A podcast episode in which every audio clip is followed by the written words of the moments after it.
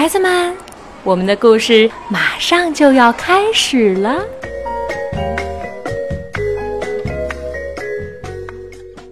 小朋友们好，我是悠悠和样样的妈妈玛丽阿姨。今天要带给大家的是方素珍所写的一个绘本故事。方素珍这个名字，我相信经常听故事的小朋友一定有印象。她是一位非常著名的绘本作家。今天故事的名字叫做《外婆住在香水村》，它的插图是由德国的索尼娅·达诺夫斯基绘制的。这是一个相当感人的故事。儿童文学博士、知名阅读推广人王林称这本图画书是疗愈系的图画书。疗是疗伤的疗。愈是治愈的愈，而插图的绘制者索尼娅·达诺夫斯基更是在书的最后写道：“所有的绘图工作都已完成，我微笑着望向天空，思念着我亲爱的外婆和祖母艾菲和路易斯。”为什么大家会这样说呢？让我们先来听故事。外婆住在香水村。外婆一个人住在很远的香水村。小乐很久没有看到外婆了。这天早上，妈妈要带小乐去外婆家，小乐马上拿出他的小背包，高兴地说：“好棒啊，可以坐火车了！我要带挖土机给外婆看。”到了外婆家，小乐跳起来按门铃，开门的是一个老婆婆。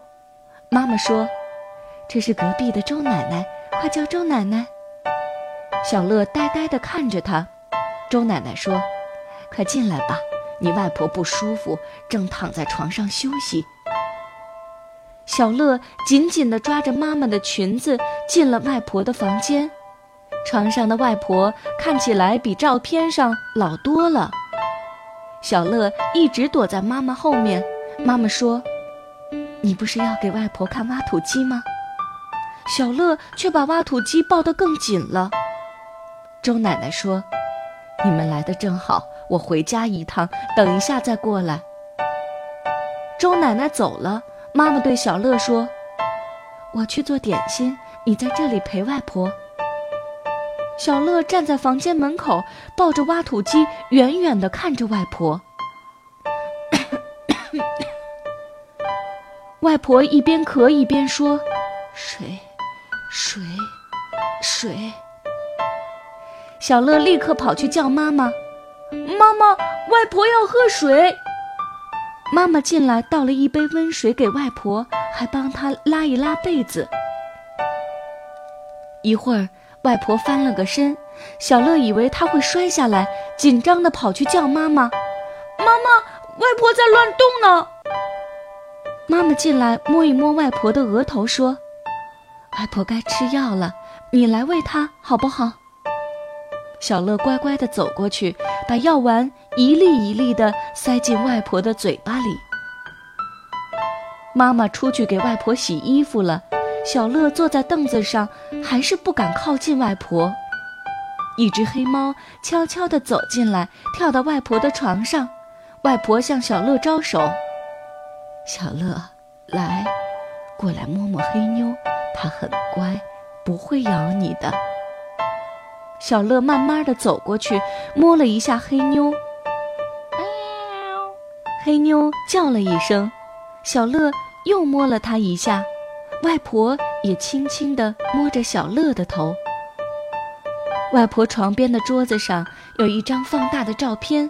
外婆问小乐：“你知道那是谁吗？”“叔叔和小姐姐。”小乐回答。外婆摇摇头，笑了。那是你外公和你妈妈很多年前拍的。你妈妈小时候很乖，有一次她躲在浴室里一直没有出来，我打开门一看，她正在刷马桶。小乐马上接着说：“我也会刷马桶。”外婆咧开干干的嘴唇笑了。外婆轻轻地把窗帘拉开，阳光照了进来。他用沙哑的声音说：“小乐，外婆想去晒晒太阳，你扶我好不好？”妈妈正在院子里晾衣服，外婆指着一大片醋浆草对小乐说：“你妈妈小时候最喜欢和外婆比赛拉醋浆草，每次输了就呜呜呜的哭。”外婆采了两只醋浆草，把它们缠在一起，她和小乐拉过来拉过去，小乐每一次都拉赢，笑得好开心。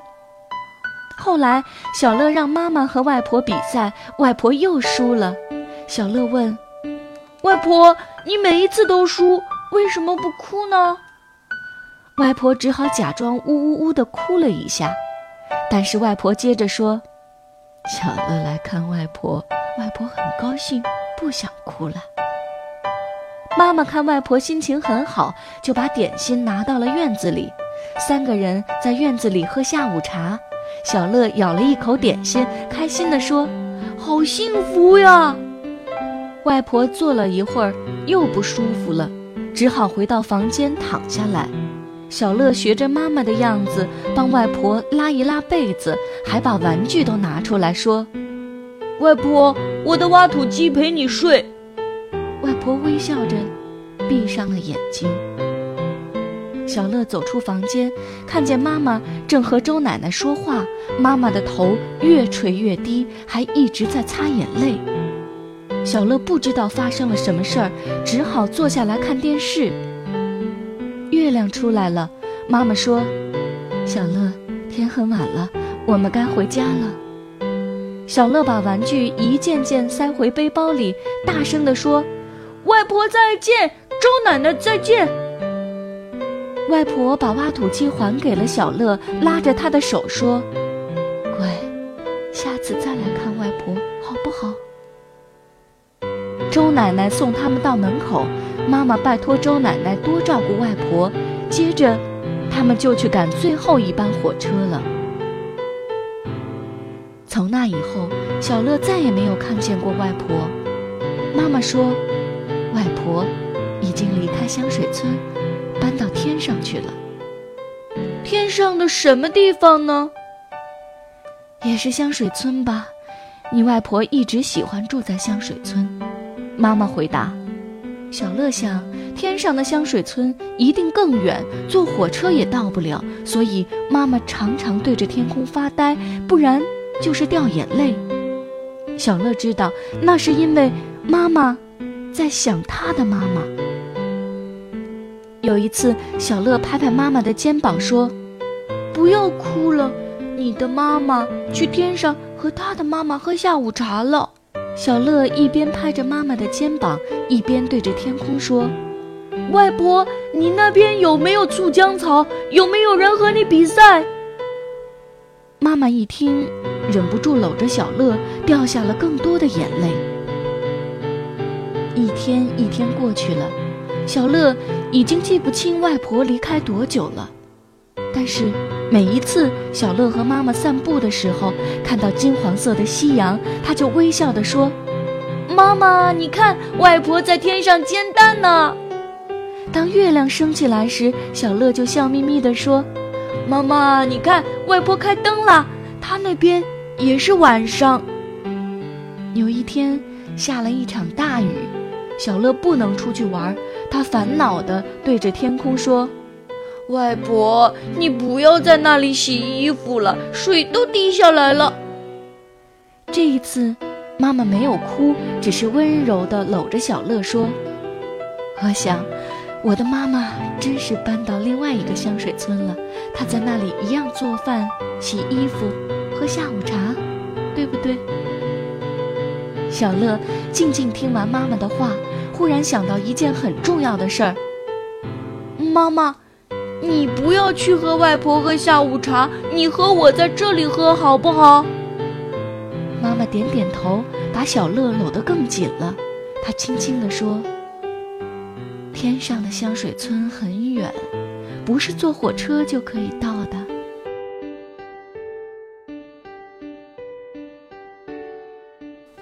故事讲到这儿，暂时结束了。我想说，在给大家读故事的过程当中，我很多次都是尽量克制着自己的泪水和哽咽，坚持为大家读完的。我相信很多的小朋友都会理解这种感情，理解这种对自己妈妈的感情。在最后，我想给大家读一段作者方素珍所写的话：只要想念，就无所不在。两千年年初，我的母亲过世了，我经常在夜里哭泣，问自己为什么母亲狠心地说走就走。好长一段时间，我经常对着小儿子胖石头胡言乱语，他总是很认真地用童言童语回应我。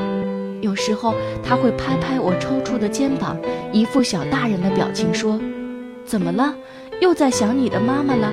你的妈妈去天上和他的妈妈喝下午茶了。”当时胖石头才六岁，居然化成一副宽阔的肩膀让我依靠。我几乎哭倒在他小小的怀里，我像孩子一样抽抽噎噎地说：“我的妈妈不见了，她不要我了。”当时外面正是阴雨天气，胖石头搂着我说：“你的妈妈没有不见啊。”接着他无奈地看着天空说：“外婆，你不要在上面洗衣服了，水一直滴下来呢。”母亲走后，朋友一问起我近况。我不是苦笑，就是一把鼻涕一把眼泪。母亲辛辛苦苦一辈子就这样走了，我不由得想，这汲汲营营的人生到底有什么意义？好友劝我，应该以母亲赐给我的文笔写下我的追思之情。于是我尝试着拿起笔来，一句一泪地把胖石头陪我走过丧母之痛的感觉记下来。一篇故事，断断续续地修改了几年，期间还做成了台湾版的绘本《外婆住在香水村》。到了二零一二年，在中少总社副总编辑张小楠女士的邀约下，我把这篇故事交给他，打算做成简体字版的全新绘本。张总答应帮我物色画家，经过一番波折，直到二零一三年九月。我和他一致看中德国画家索尼娅的画风，张总很快通过关系联络到了索尼娅。索尼娅读到这个故事后十分感动，答应绘画。但由于文化背景不同，索尼娅和我的合作一度陷入低潮。一开始，我通过责编跟他说，这个故事能跨越国家和民族，不必拘泥于中式的人物和画面。索尼娅却认为，既然故事来自中国，就应该努力参考中国的资料，体现中国特点。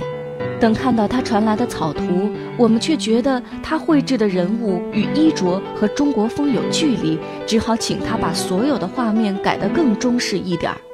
我们每提一次意见，他的压力就增大一点儿，有时候大到几乎想放弃。这种跨国合作的模式，好像跳探戈一样，双方一来一往，一进一退，不断的沟通、妥协、修改、润色，最后，美丽的外婆住在香水村终于风光上市了。谢谢老天爷赐给我体贴的胖石头，陪我走过忧伤，他的童言童语是本书的灵感来源。谢谢画家索尼娅完成如此高难度的美丽图画，谢谢中少总社的编辑们全力打造原创绘本的用心，也谢谢我的母亲。我相信，她正在另一个香水村，一面喝着下午茶，一面和她的妈妈一起看我的新绘本。本节目由爱乐公益出品。